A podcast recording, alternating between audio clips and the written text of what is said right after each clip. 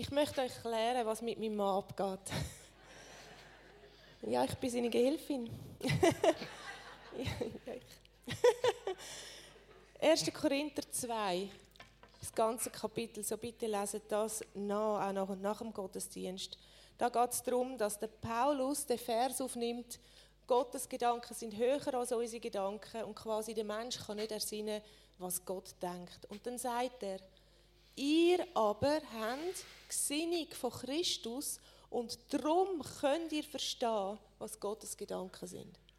Das ist so powerful, so mächtig. Und in dem Vers 14 dann der natürliche Mensch aber nimmt nicht an, was vom Geist Gottes ist. Es ist ihm eine Torheit und er kann nicht erkennen, weil es muss geistlich beurteilt werden. Nur dein geistliche Herz ist befähigt zu sehen, zu hören, was der Geist Gottes wirkt. Und der Matthias hat vorher gesagt, hey Ruth, was ist, wenn das so manifestiert, jeden Sonntag? Und dann habe ich gesagt, und was ist, wenn durch das Menschen zu Jesus finden, Seelen gerettet werden und eine nähere Beziehung zu Jesus steht und Gott das braucht oder will brauchen? Dann hat er gesagt, ja genau, dann soll es so sein. So, ich habe meinen Mann kennengelernt als Teenager. Ich habe ein Kind, als ich zwölf war, eine geistliche Aufbruchszeit. Und alles, was er gesehen hat und hat wollen, war Jesus. Im Gehorsam sein und im Treu sein was immer das heißt. Wenn es peinliche Bewegungen sind, wenn es eine Schwere auf ihm ist, so dass er sich nicht kann bewegen und aufstehen, es hat keine Rolle gespielt. Einfach nur ihm treu sein, ihm näher sein, egal was Menschen denken. Und ich empfinde, dass es mir heute auch als Beispiel darf dienen. Was der Matthias erlebt, spüre ich im Geist, ist es reaktivieren, was Gott mit der Gemeinde wieder tun will, dass wir unsere Herzen so auftun und sagen, Jesus, ich bin ein Gefäß, ein offener Topf, wie immer dein Wirken und dein Geist wird fallen auf mich, so soll es sein, weil ich traue dir, dass es best ist für mich und mein Umfeld. Und darf ich euch erinnern an Miriam im Alten Testament, wo sie ausgeflippt ist mit dem Tambourin und anfangen zu prophezeien und tanzen. Der David, der ausgeflippt ist zum Leidwesen von seiner Ehefrau, die hat sich so im Boden geschämt. Aber auf ihm ist der Geist Gottes und er hat tanzt in Ekstase. Der Paulus, was heißt, wo er ähm, die Begegnung hat mit dem Licht von Jesus Christus und nachher im Tempel war, in Ekstase. Jesus, was heißt, die Freude von Gott ist auf ihm und er hat gejubelt, gejuchzt und gerufen. Also das ist ein Wort von laut ausrufen und lachen, weil die Freude von Gott auf ihm ist. So, das ist der geistliche, der theologische Kontext von, um die Einladung. Und ich möchte einfach, ja, wir zusammen auf. Und wenn du das, es kostet dich vielleicht alles und das ist gut. Weil Jesus sagt, folg mir nach, stirb deinem alten Leben. Und das alte Leben und der Verstand wird noch so viel Einfluss haben und Gefühl wird so viel Einfluss haben. Sie sollen zuschauen und lernen, was der Geist empfängt und schon weiß und kann erkennen. So, bet für dich an deinem Platz. Jesus, komm und füll du mich mit deinem Geist. Jesus, komm und füll du mich mit deinem Geist. Mit deiner Schönheit, Güte und Liebe. Mit deiner Schönheit, Güte und Liebe. Mit deiner Freude und deinem Frieden. Deiner Freude und deinem Frieden. Mit deinem Lebensstrom, wie es Israel gesagt hat ström du in mich, durch mich und verändere mich durch das. Ich gebe dir die Erlaubnis, so zu wirken, auch wenn es meinem Verstand nicht erkennt. Lass mich im Herzen sehen. Amen. Amen. Amen. Danke vielmals, Ruth. Vor zwei Wochen und da predigt habe, ist mir gleich gegangen. Darum habe ich eben darauf gesagt, du, was ist das, wenn das jedes Mal so ist? Eigentlich würde man lieber einfach können, euch gut etwas bringen. Also. So, der Florian hat gestartet in dem Gottesdienst mit der Aussage, macht Tor weit. Und damit der, der König, der Herr von der Herrscharen, kann einziehen Und im alten Israel, oder im alten Israel, in Israel, zur Zeit vom Alten Testament, wo der König David und Salomo und die Könige sind und auch die umliegenden Königreiche, ist es so gewesen, wenn ein König gereist ist zu einer Stadt, zum dort einer Stadt in seinem Königreich Besuch abstatten, dann hat man in dieser Stadt sich vorbereitet. Und dann ist genau die Aussage gekommen, macht Tor weit, macht sie auf, damit der König einziehen kann, weil den wollen wir in der Stadt haben. Und eine Stadt war zu dieser Zeit ja mit einer Mauer umgeben und das Tor durch ist sozusagen der grösste Schwachpunkt gewesen, ähm, wo nicht dicke Mauer war, sondern einfach ein grösseres Loch mit einer dicken Holztür. Das war so ein bisschen der wunde Punkt. Und das Tor hat man möglichst klein gemacht, so dass man sicher mit Ross und Reiter und mit noch so normalen Wegen rein kann. Aber wenn ein König kam, ist mit seinem riesen Tross und mit seinem grossen Wagen, dann hat er gar nicht durch das Tor durch mögen. Das heisst, macht das Tor weit, dann ist das so gewesen, da hat man die Holztür aus den Angeln rausgehoben. Man hat teilweise sogar Hammer und Meißel genommen und hat angefangen, das Torloch weitermachen, grösser machen. Und du bist in dem Moment eigentlich als, als Stadt noch, äh, sagen wir, du hast dich ungeschützt gemacht, verletzlich gemacht, aber du hast gewusst, jetzt kommt der König. Oder? wenn er kommt, dann ist alles sicher. Und es ist so in dieser Aussage, auch an uns, wenn man es übertreibt, sagt, mach deine Tore weit.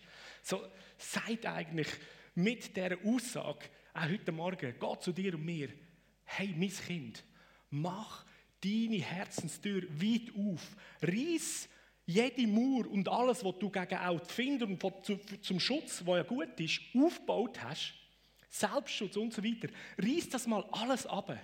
Weil der König kommt und der will dich in meinem Leben haben. Der will in dir innen sein. Wie dumm wäre es, wenn das Türchen zu klein ist oder, und der gar nicht rein kann.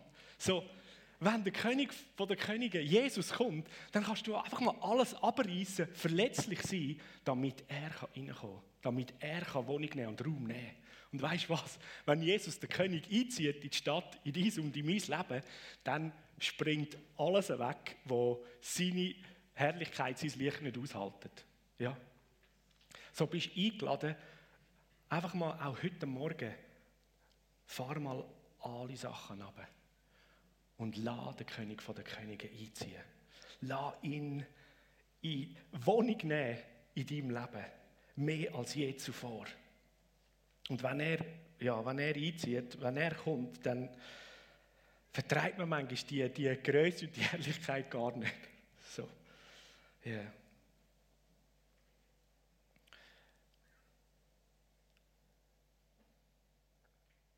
Okay. Wir sind beim letzten Kernwert angelangt heute. Ehr vermittelt Wert heißt der Kernwert. Es geht um Ehr. Ehr vermittelt Wert. Und du könntest gerade die zweite Folie zeigen. Ähm, leider ist dummerweise da die falsche Stelle, die da ist nicht 1. Mose, sondern ist 2. Korinther 5, 16 und 17.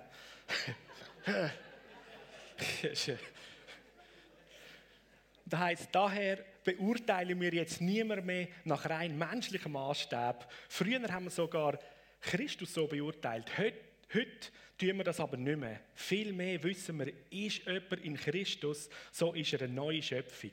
Das Alte ist vergangen, etwas ganz Neues hat angefangen.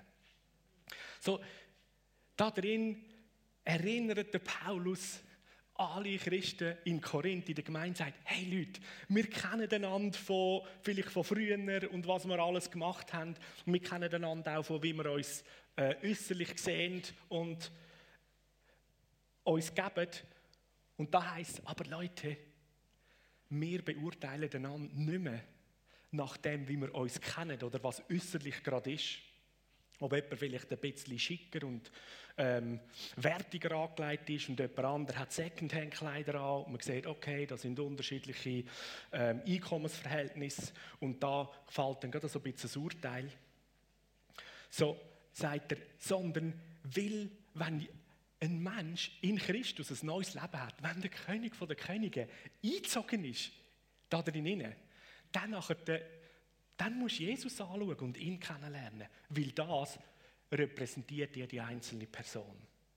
Das Alte ist vergangen. Oder das, was man einfach so gegen außen sieht, das ist nicht der Wert oder nicht das, was eine Person ist und auszeichnet. Jetzt kannst du die erste Folie nehmen. 1. Mose 1, 26, 27. Das ist am Anfang, wo Gott Menschen gemacht hat. Und Gott hat gesagt, lasst uns Menschen machen nach unserem Bild. Und Gott hat den Mensch in seinem Bild, im Bild von Gott geschaffen. Er hat ihn als Mann und Frau geschaffen. Also die Ebenbildlichkeit, die Ähnlichkeit von Gott ist, ist das, was du und ich als Mensch sind. So, das ist etwas sehr, sehr Wertvolles, oder? Im Ebenbild von Gott geschaffen. Und der Paulus, der dann sagt, Leute, auch wenn ihr euch anschaut, so, wir beurteilen einander nicht, wir sehen einander nicht so, wie wir einfach vor Augen sind, sondern wir beurteilen uns einander nach der Ebenbildlichkeit von Gott. Und das Zweite sogar, ist jemand in Christus, hat jemand sein Leben Jesus geschenkt und Jesus ist jetzt der Herr von dem Leben ist eingezogen, dann sehen wir eine Person nach dem an. Und dort fängt die Ehre an. Er vermittelt Wert. Oder anders gesagt, wir ehren etwas, das für uns Wert hat. Wertschätzung. Das Wort Ehr, ich habe da kurz geschaut, da ist eine Aussage unter den Wortbedeutungen. Schlägt man den Begriff Ehr in einem Wörterbuch nach, findet man unter anderem folgende Erklärungen. Achtung, Anerkennung, Ansehen, Autorität, Ehrfurcht, Geltung, Ruf, Hochachtung, Image, Profil und noch viele weitere Begriffe. Vor allem aber hat der Begriff Ehr immer etwas mit Wertschätzung zu tun. Und so wie der Wert sagt, Ehr vermittelt Wert. Wertschätzung, etwas, was wertvoll ist. Es ist ein Unterschied, denke ich, wenn du ein Plüschhäsli in der Hand hast und mit dem rumlaufst, oder du kommst ein richtiges, lebendiges Häsli über. Und dann läuft man mit dem um, oder? Wie machst du das, oder? Das Plüschhäsli, oder? Ist schon gut. Okay, wenn es runtergeht, ist auch nicht so schlimm, oder? Ein lebendiges Häsli hast so, uh, oh, oh, oh, oder? Das ist so ganz andere Wertschätzung oder eher dem, was du da in der Hand hast. Warum? Weil wir beurteilen, ja, das Plüschhäschen, das ist zwar flauschig und schön, aber das ist einfach Material. Und das andere ist ein lebendiges Geschöpf und wenn es runterfällt, könnte es sich verletzen. Und ich will alles dazu tun, dass das geschützt in meiner Hand ist, ja?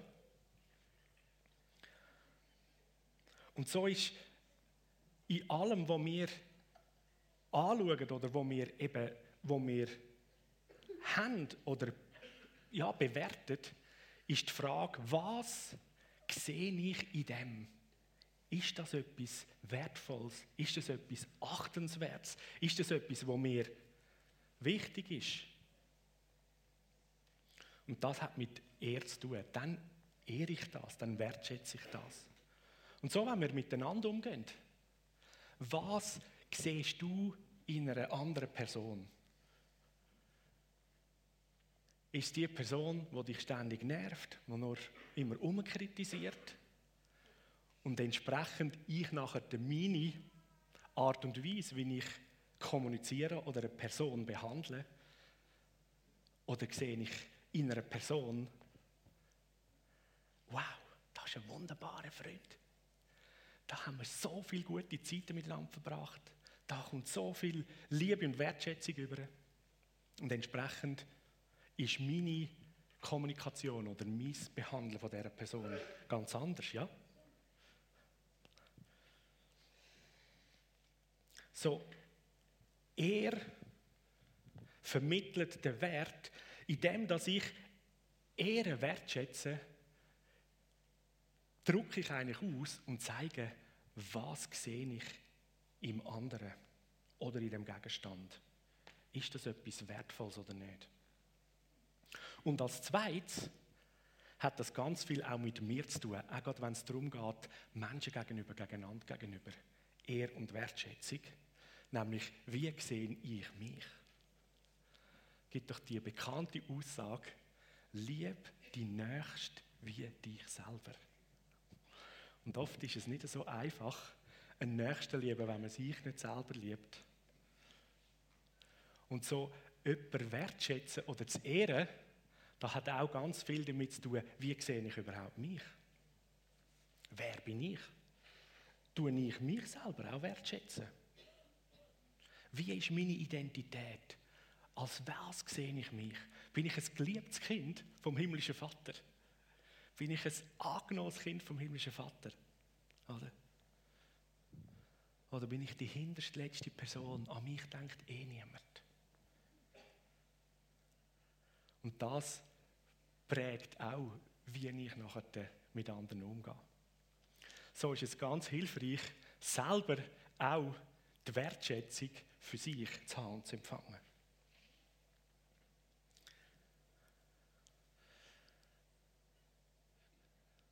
Matthäus 10, 40 bis 42. Aussage von Jesus. Wer euch aufnimmt, der nimmt mich auf. Wer mich aufnimmt, der nimmt den auf, der mich gesendet hat. Also der himmlische Vater. Wer einen Prophet aufnimmt, weil er ein Prophet ist, der wird den Lohn von einem Prophet empfangen. Und wer einen Gerechten aufnimmt, weil er ein Gerechter ist, der wird den Lohn von einem Gerechten empfangen. Und wer einem von diesen Geringen auch nur einen Becher mit kaltem Wasser zu trinken gibt, weil er ein Jünger ist, wahrlich, ich sage euch, der wird seinen Lohn nicht verlieren. Da drin spricht Jesus ein ganz wichtiges, hilfreiches Prinzip an. Die Aussage, wer einen Prophet aufnimmt, weil er ein Prophet ist, der wird den Lohn von einem Prophet empfangen. Und dann macht er weitere Beispiele, einen Gerechten. So, die Art und Weise, wie ich eine Person ehre, gibt es den Lohn entsprechend von dem. Es ist eigentlich wie logisch, oder? Also wenn ich eine Person treffe und die Person ist prophetisch, aber ich sehe das nicht und anerkenne das nicht, dann werde ich je nachdem, das, was die Person prophetisch mir sagt, werde ich voll verpassen. Weil ich ja gar nicht die Wertschätzung für das, das Ohr dazu. Moment, kommt das prophetische Wort, oder? Und das Prinzip, das kannst du auf alles weitere abwälzen.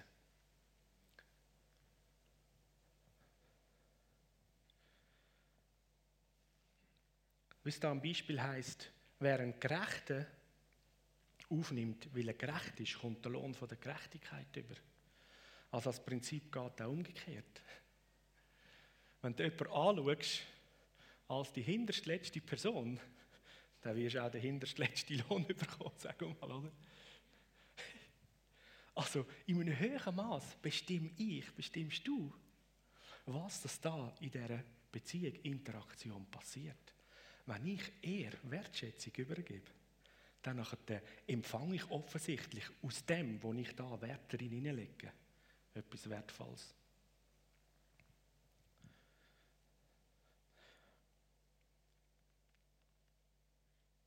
Wenn ich einen Freund annehme als einen Freund, dann habe ich den Lohn von Freundschaft, oder?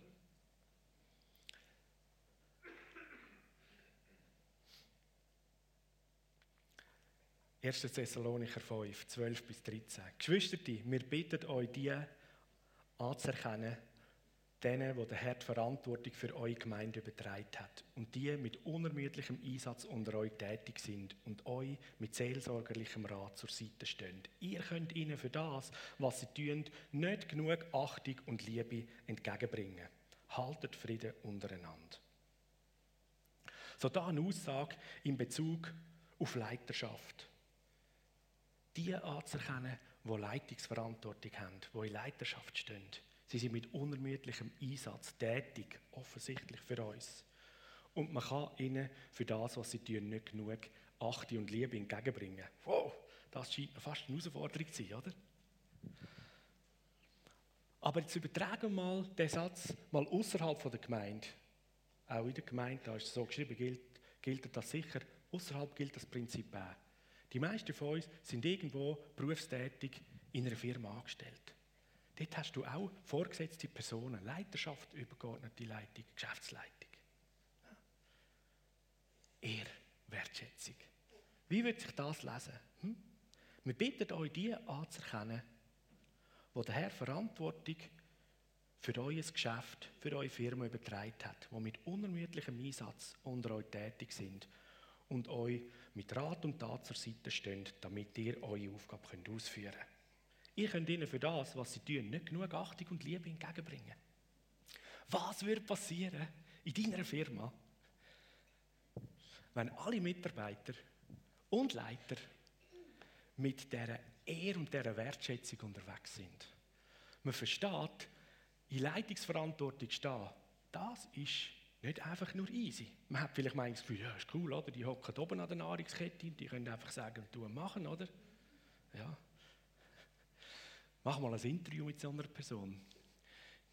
Die sind oft viel, viel mehr Stunden als du am Arbeiten.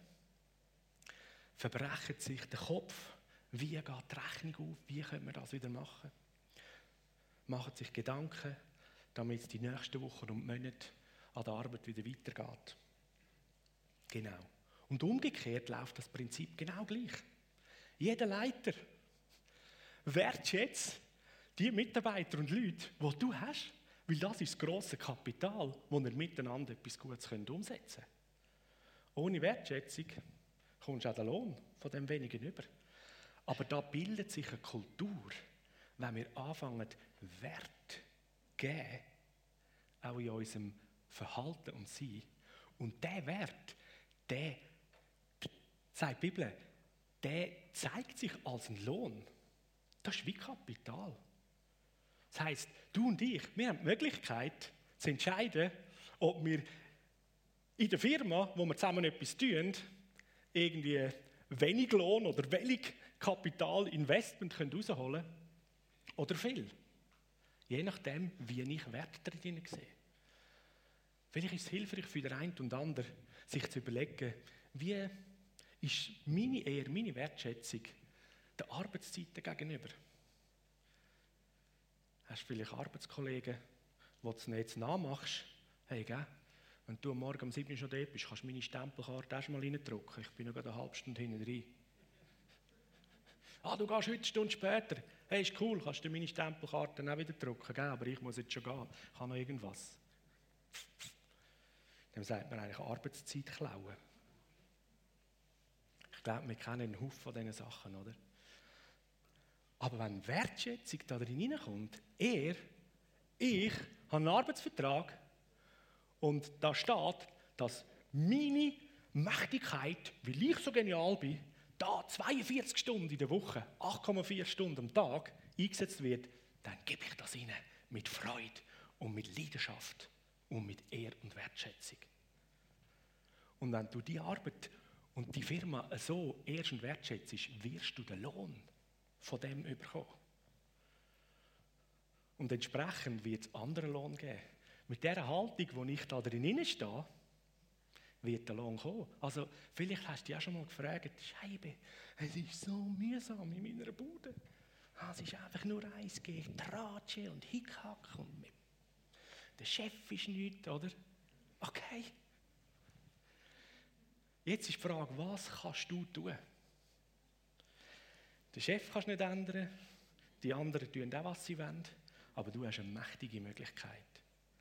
Probier es einmal mit dem biblischen, himmlischen Königreichsprinzip, wo der König, der in dir innen wohnt, höchstpersönlich Jesus gesagt hat.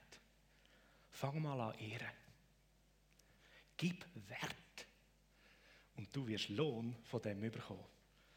Und es würde mich nicht wundern, wenn in ein paar Wochen ein anderes Klima anfängt zu herrschen, eure Produktivität steigt, es plötzlich Spaß macht, bis am Nachmittag um 5 Uhr, was, schon 5 Uhr, komm, wir machen noch eine halbe Stunde, dann schaffen wir noch fertig, oder?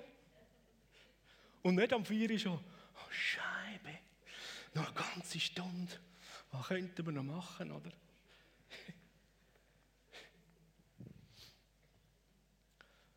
Oder wenn es dir am dreimal langweilig ist, sagst du, hey Chef, kann ich noch irgendetwas tun? Meine Aufgabenliste ist leer. Chef, was ist passiert? Yes, hey, du könntest mir sehr gerne, da und da habe ich noch eine Riesenliste. Willst du es wirklich machen? Let's do it. Du fängst an, deinen Vorgesetzten ehren, wertschätzen. Danke vielmals, dass du schaust und organisierst.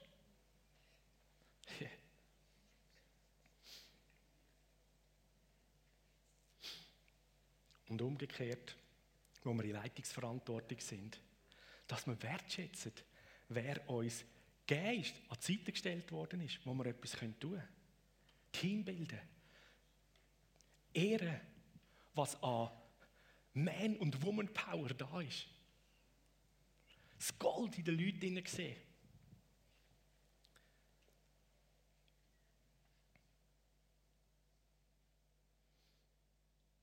Und letztendlich in allem inne, sogar auch wenn ein Mensch nicht christlich, nicht gläubig ist, wer mir wertschätzt und ehrt, nur weil das ein Mensch ist, ein Geschöpf nach dem Bild von Gott. Auch wenn die Sünde das Leben zerstört hat, noch keine Beziehung mit Gott da ist, so ist das immer noch ein wunderbares Geschöpf von Gott und eigentlich dazu denkt und designt, dass der König von den Königen wieder da innen wohnt und der lebendige Geist wieder kann anfangen Leitung übernehmen und das Leben zum Erblühen bringen. Und wir einen Menschen wertschätzen und ehren und mit den Augen vom himmlischen Vater anfangen zu schauen und sagen, ist eigentlich ein Sohn und Tochter vom Vater noch verloren. Aber mit meiner Wertschätzung gibt es eine Möglichkeit, dass diese Person, weil ich aufmerksam wird, sagt, Moment einmal, wer bin ich überhaupt? Und der Hunger oder das Suchen, Sehnen nach dem Vater, der verloren gegangen ist, nach dem himmlischen Vater, wieder anfängt. Und dann hat die Person das beste Glück vom Leben. Du bist jetzt gerade in dieser Nähe, oder? Du könntest die Person mit Jesus in Bekanntschaft bringen.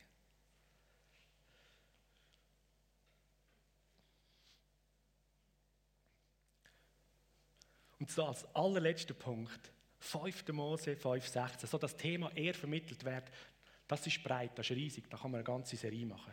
Wir fokussieren uns mal auf, auf das, so die grossen Kernpunkte. 5. Mose 5,16, ein Gebot von Gott selber. Ehr deinen Vater und deine Mutter, wie es dir der Herr, dein Gott, geboten hat, damit du lang lebst und es dir gut geht im Land, wo der Herr, dein Gott, dir gibt. So, jeder von uns hat Vater und Mutter. Sonst wärst du nicht auf dieser Welt. Ja. Bei den einen sind sie vielleicht schon gestorben oder ein Teil. Das kann natürlich sein.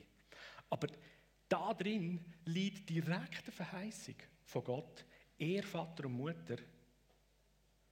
Und du hast ein langes Leben. Also er und Wertschätzung hat direkt mit einem langen Leben zu tun. Wow, das ist heftig. So, wir alle, die auf Gesundheit beachtet sind und wollen irgendwie unser Leben verlängern in der heutigen Zeit, können lang leben, gesund leben, wollen ja auch nach der Pension noch irgendwie fit sein, dass wir etwas unternehmen können, oder? so, da wäre mal eins von der super Medizin, oder wie sagt man dem? Ähm, ah, wie heisst da die, die, die? Ja, jetzt ist mir alles zum Kopf ausgegangen. Verjüngungsmittel. Genau. Das verjüngt dich vielleicht nicht gerade, aber das haltet dich jung für lange Zeit, oder? Vater und Mutter ehren tut dein Leben verlängern. Wow, das ist der Hammer. Das Leben lang und, es geht noch weiter, nicht nur ein langes Leben, sondern es dir gut geht im Land, wo du drin bist. Hey, das ist so gut. Das ist so gut. Von daher, hey, aus dieser Aussage können wir direkt Segen einander zusprechen. Das mache ich jetzt gerade. Ich segne dich mit einem langen Leben. Ich segne das Land. Ich segne dein Haus, dein Ort, dass es dir gut geht. Und ich segne dich mit dem Wert und der Sicht vom Wert und der Ehre für deine Eltern und für andere Menschen. Dass du es siehst und entsprechend deine Eltern und Menschen so kannst nehmen und behandeln. Wow. Ich segne dich. Halleluja.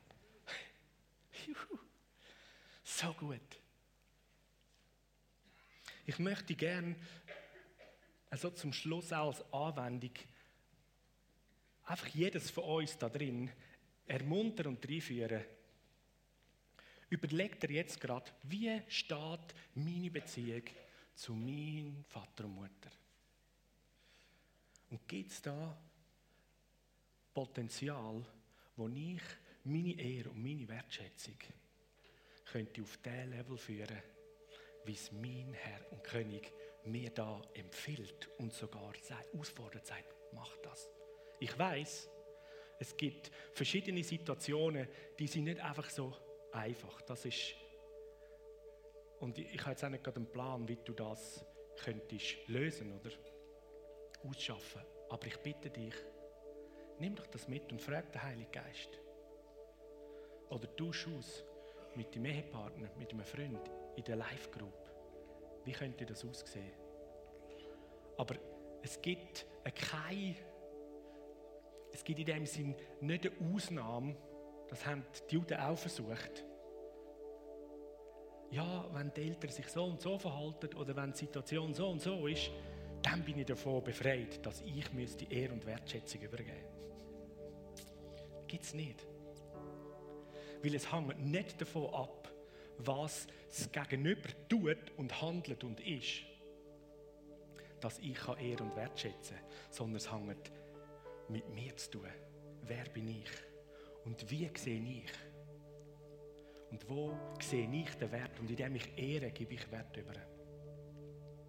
Und ja, mit Ehre und Wertschätzung tun wir nicht sagen, dass eine Person etwas nicht gut gemacht hat oder etwas äh, dich nicht verletzt hätte. Überhaupt nicht.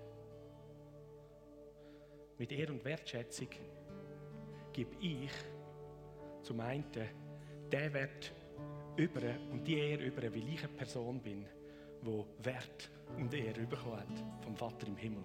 Und darum habe ich überhaupt die Möglichkeit, um das weiterzugeben. Stell dir das mal vor. Oder? Kannst du mal umdrehen. In dem Moment, wo ich realisiere, ah, ich kann Ehre und wertschätzen, das heisst, mir ist das geschenkt. Wenn du das nicht hast, kannst du es nicht machen, oder? Dann wäre es nur irgendwie ein Lippenbekenntnis, irgendeine Form.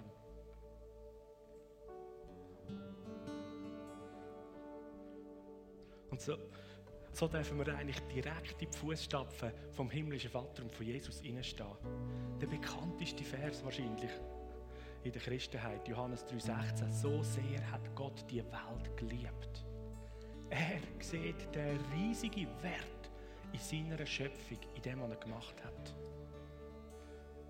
Und darum hat er sich selber, seinen Sohn, geschenkt und ist gekommen. Und hat den Preis gezahlt, ist selber gestorben, damit wieder Leben und alles kann kommen. So man kann sagen, Jesus ist nicht in erster Linie ans Kreuz gegangen, nächstes Wochenende schauen wir das an, Ostern. Jesus ist nicht in erster Linie ans Kreuz gegangen, weil wir Menschen so abartige Würm und Drecksleute, weiss ich was sind. Das sind vielleicht die Auswirkungen schon von der Sünde. Jesus ist ans Kreuz gegangen, weil er in dir und mir, in uns Menschen, so viel Wert sieht. Dass er denkt, es lohnt sich sogar, wenn ich sterbe, damit die leben können. Wow. Hätte ich einfach etwas Neues machen können, oder? Auf die Seite neu anfangen. Und weil der Vater im Himmel die Menschheit, die er geschaffen hat, so ehrt, kommt er und in Jesus Christus mit seinem Tod zahlt hat, kommt er den Lohn von dem über. Er kommt nämlich die Menschen im vollen Leben wieder über und ist beschenkt wieder mit der Gemeinschaft von seinen Kindern.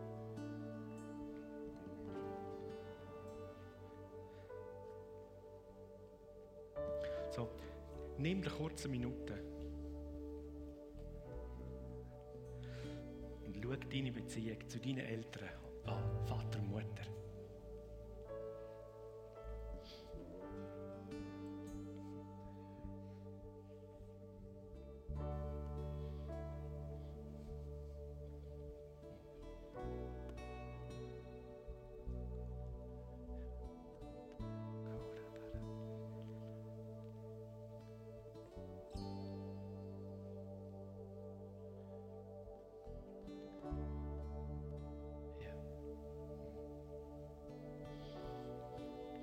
Nächstes kannst du den Kreis ausweiten. Wie steht es in den Beziehungen zu den Leuten in meiner Familie? Eltern, den Kind gegenüber, Kind und den Geschwistern. Verwandtschaft, in der Live-Group, da in der Gemeinde, untereinander. Weihnachtsfest sind manchmal nicht immer lässig in Verwandtschaften. Aber es könnte durchaus sein, wenn du Ehr und Wertschätzung gehst und an so ein Treffen gehst, sich es plötzlich ganz anders anfühlt und sich etwas wendet in diesen Familienzusammenkünften.